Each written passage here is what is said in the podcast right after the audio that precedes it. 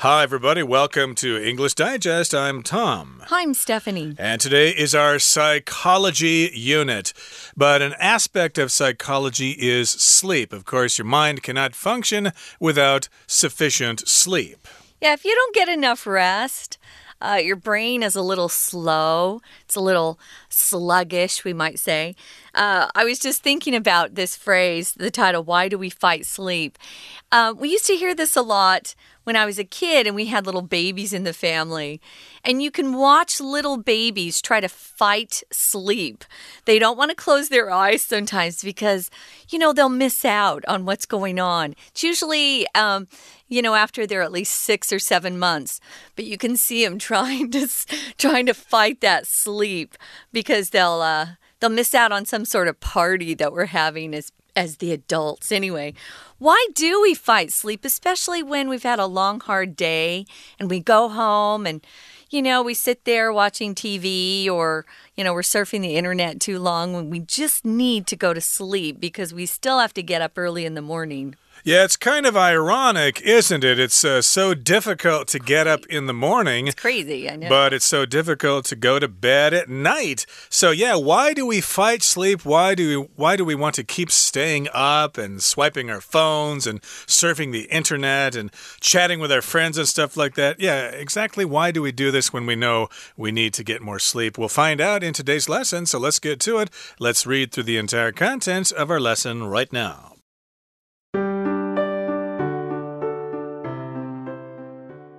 After a long week of assignments, studying, and chores, you can finally turn in early today. Deprived of sleep, you collapse onto your bed. Your eyelids growing heavy, you curb your screen time to just five minutes. But five minutes turns into two hours in no time. If you had gone to sleep right away, you would have finally gotten some much needed shut eye. So, why did you procrastinate on sleep? Bedtime procrastination is the phenomenon of deliberately putting off sleep, even though there's nothing compelling you to stay awake. You've tackled the tasks for the day, but find yourself mindlessly scrolling through Facebook or watching another episode of a TV show. Why do you feel inclined to stay awake into the night hours? It's likely due to the fact that there are simply not enough hours in a day to do everything we want to do, and we often spread ourselves too thin with overwhelming schedules. The hours before bed are when we can relax and engage in pleasurable activities we don't have time for during the day. Bedtime procrastination doesn't happen because we don't want to sleep, but because we want to relax a little longer. Of course, postponing your bedtime doesn't make your alarm go off later the next day, which means you'll wake up feeling fatigued. The accumulation of lost sleep can lead to memory problems and increases your risk for illnesses such as high blood pressure and heart disease. Furthermore, you're more likely to feel stressed. In order to fight bedtime procrastination, you'll need to cultivate good sleep habits. Establish a regular bedtime ritual. It'll cue your brain that it's time to wind down and drift off.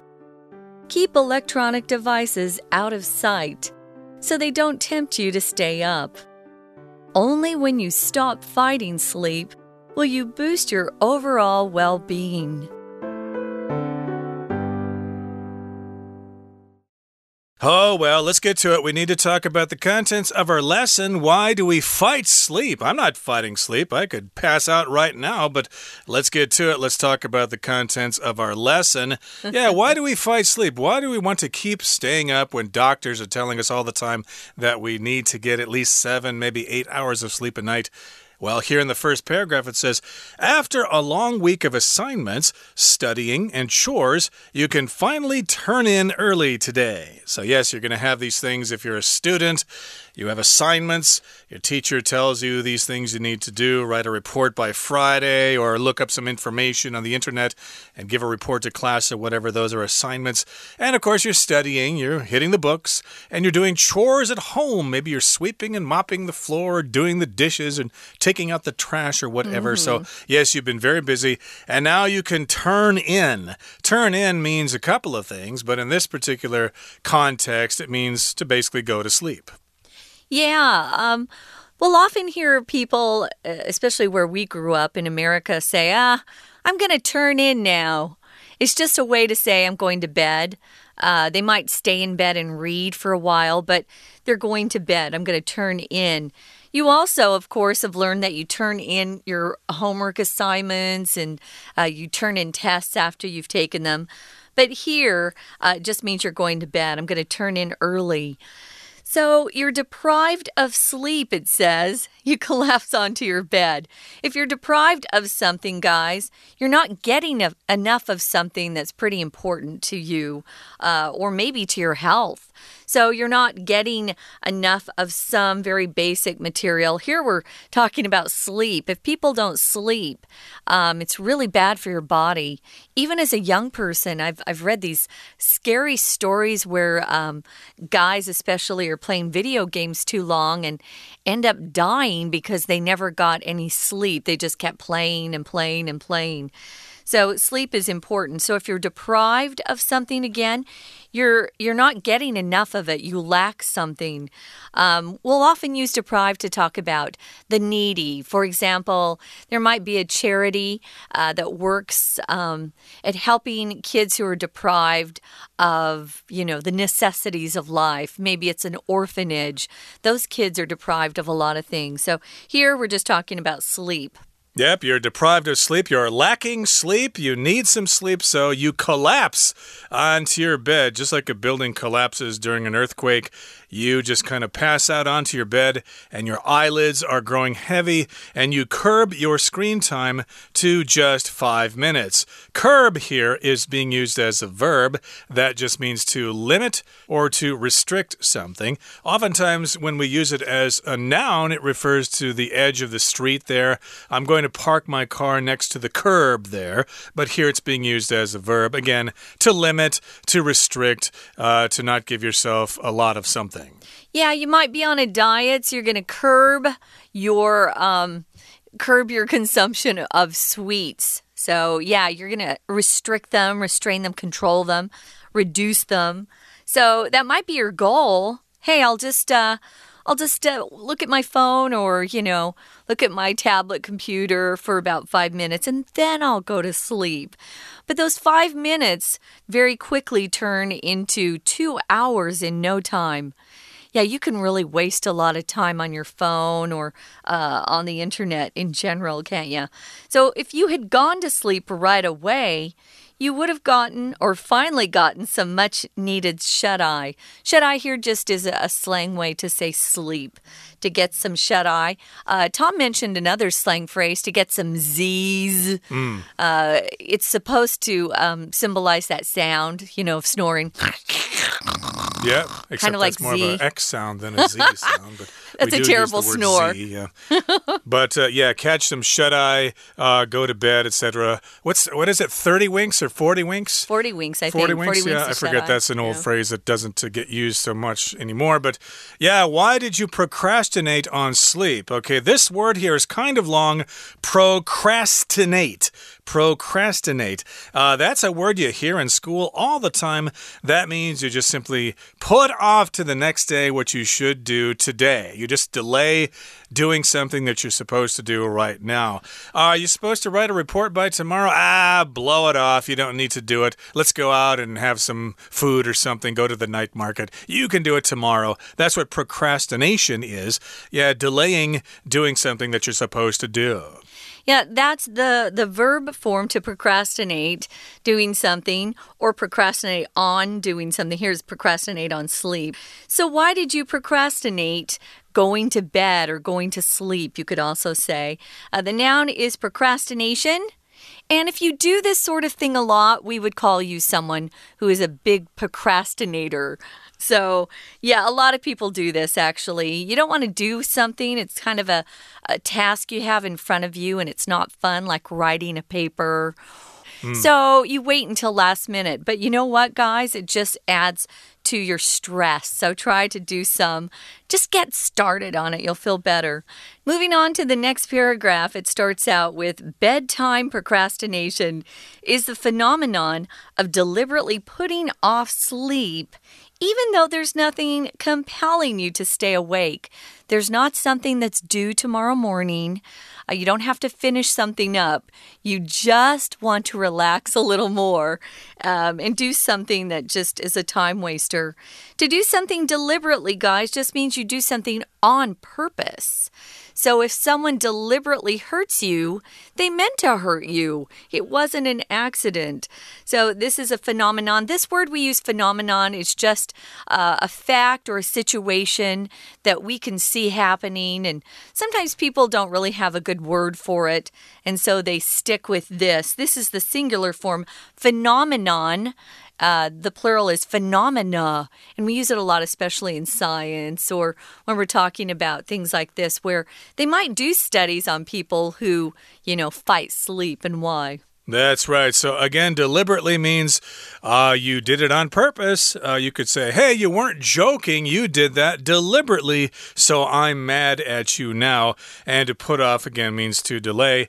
And you delay your sleep. You put off your sleep, even though there's nothing compelling you to stay awake. Yeah, you just play another round of that video game or go check Facebook or Instagram or Twitter again to see if there's something new. You just keep going on and on and you don't go to sleep sleep.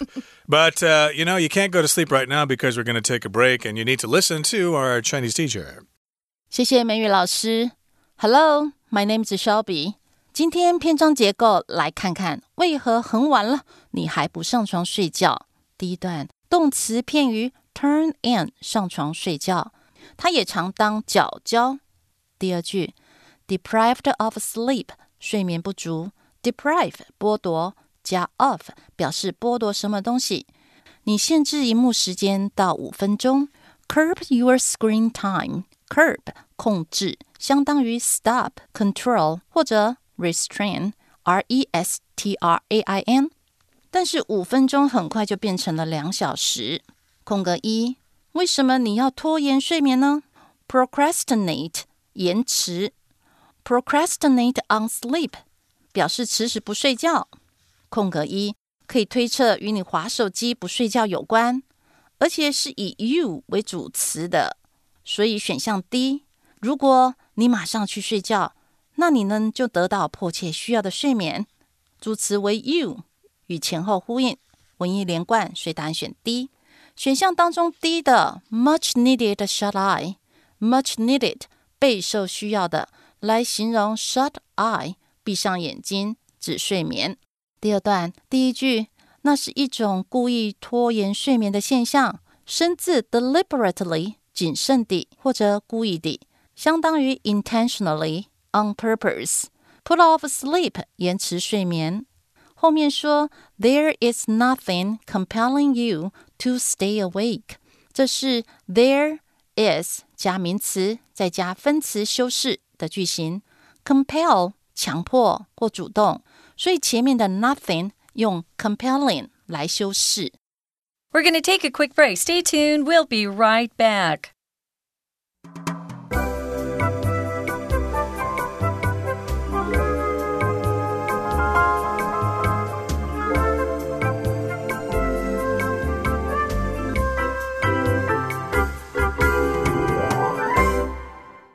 Welcome back, everybody. Let's continue talking about why we fight sleep. Let's try to answer this question.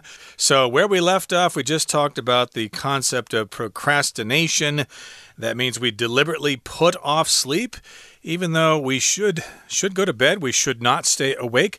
And you've tackled the tasks for the day but find yourself mindlessly scrolling through Facebook or watching another episode of a TV show. Yeah, it's always some kind of electronic device that keeps yeah, us up, right? It's, it's not because we're reading a book or something like that. Well, Sometimes for me it is, yeah. Uh, there's still some weird people out there who read I books. love books, yeah. Really weird, but most people spend time on their phones and on the PC or whatever. So here we've got the word tackle that is often used in sports. In American football, if you tackle someone, you basically just knock them to the ground. I think in uh, soccer, if you tackle someone, you just get the ball away from them. But here, tackle just means you accept the challenge of something and you complete that challenge. You do something that is usually difficult. So, yes, you've tackled the tasks, you've done what you're supposed to do for the day, and you should go to bed, but you're scrolling through Facebook or watching another YouTube video or whatever. Yeah, it could be anything. If you're scrolling, guys, you're moving your screen up and down. That's what scrolling is. Mindlessly means you're doing it without thinking. So, yeah, it's kind of a wasted time. Why do you feel inclined to stay awake into the night hours? Good question. If you're inclined to do something, it just means that you're willing to do it, it looks good. Uh, if you incline your body towards someone, you lean into them. So you're closer to them. A lot of times in writing, you'll say, uh, incline your ear which just means to listen carefully or listen. So, yeah, if you incline, oh, or if you go to a gym and you're on one of those uh, treadmills, it'll say incline, which just means how much it's going to go up you know, and mm. raise raise the angle of the walk. So if you're inclined to stay awake, that's just what you're you're wanting to do. You don't want to go to sleep. It's likely due to the fact that there are simply not enough hours in a day to do everything we want to do. We spend most of our days just doing the things we have to do. That's right. So, yes, why do we feel inclined to stay awake? Well, it's probably because there just aren't enough hours to do because we're to do what we want to do because we're in school, we're at work, and when we get home, there's a lot of stuff we've been looking forward to doing on the internet. That certainly happens to me. There's information I want to look up or something Yeah. I want to read about. Totally. So, yeah, I don't want to be deprived of that. I want to do that stuff. But yeah, there just aren't enough hours in a day to everything hours in a day to do everything we want to do. And we often spread ourselves too thin with overwhelming schedule. So to spread yourself too thin just means you're trying to do too many things and you're just not able to do them. You don't have enough time, you don't have enough skills. Uh, we often use this phrase to describe someone who's doing something in a sloppy way. Well, he spread himself too thin. Uh, he just, you know, doesn't have enough time to get everything done.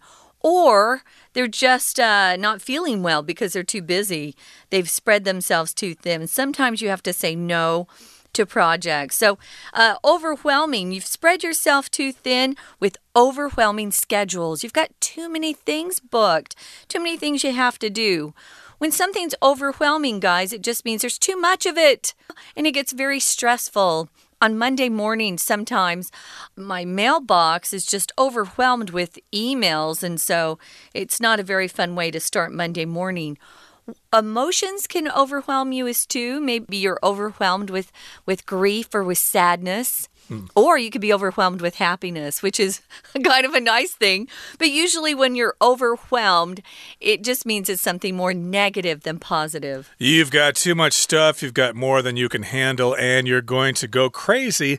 And the hours before bed are when we can relax and engage in pleasurable activities we don't have time for during the day. As I mentioned before, there are certain uh, YouTube videos that we've just got to watch. We just got to see them, and, uh, you know, we haven't been able to watch them all day long. So, yes, we're not going to be denied that.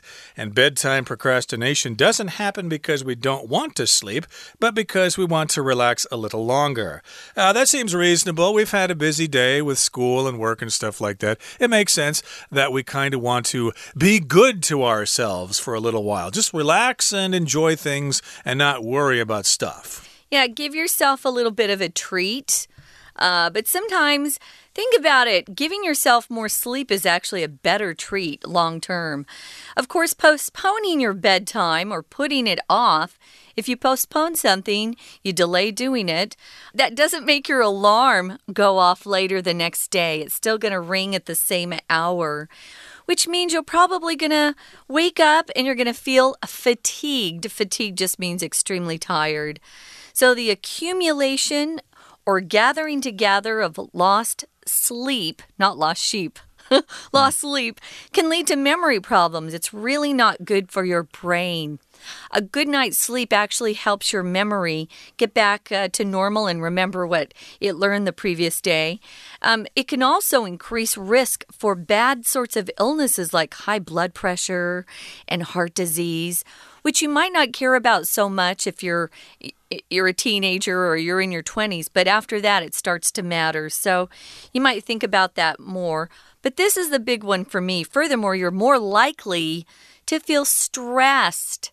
Nobody likes to feel stressed. It's not a happy place to be. So, if you give yourself more time asleep instead of surfing, you might actually feel better. Uh, indeed. So that's good advice. Try to get to bed, but you know, as we've been saying, sometimes it's so difficult to turn off those devices. When I'm on the PC, oftentimes I open so many windows of mm -hmm. applications and stuff like that. It takes me so long to finish them up and pull out of the computer, even though I'm having fun. So maybe that's easier said than done, but still, uh, if you don't get enough sleep, you're going to have these other problems. They're not going to go away. And of course, you might have high blood pressure, heart disease, who knows?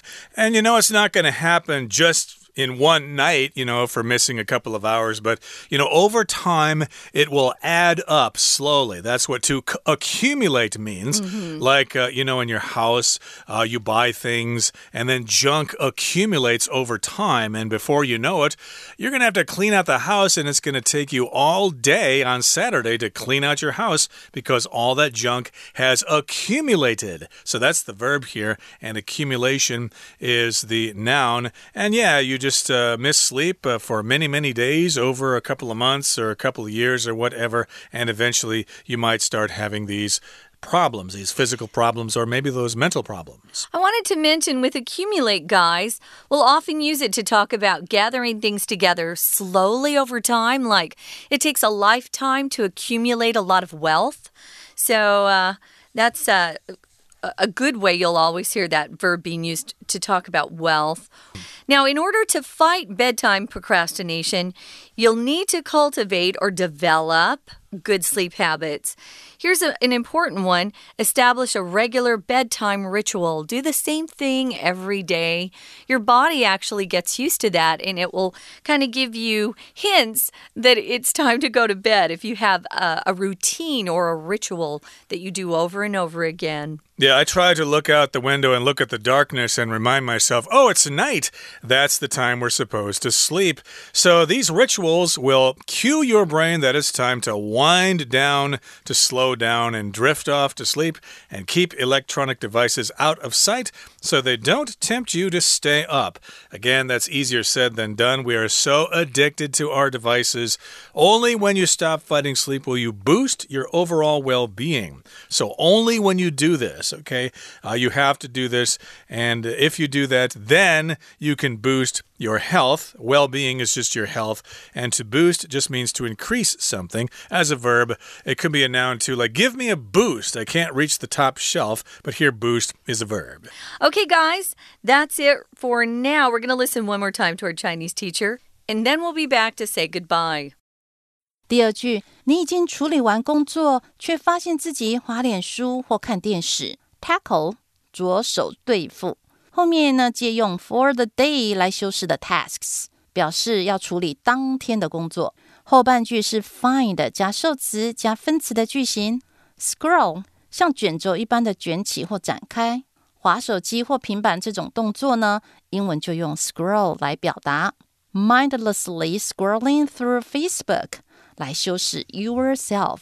好，第二题空格，接着后面说，这可能是因为没有足够的时间让我们做想做的事情，而且我们 spread ourselves too thin，使我们劳累过度。空格二就可以推测出来，它应该是提问为什么不睡觉。选项 A，为什么你倾向于熬夜呢？动词惯用于 feel inclined to fee 或者 be inclined to fee，倾向于 into the night，表示一路到深夜。这句以 why 开头，呼应前一句指出的熬夜现象，并衔接下一句的原因文意连贯，所以答案选 A。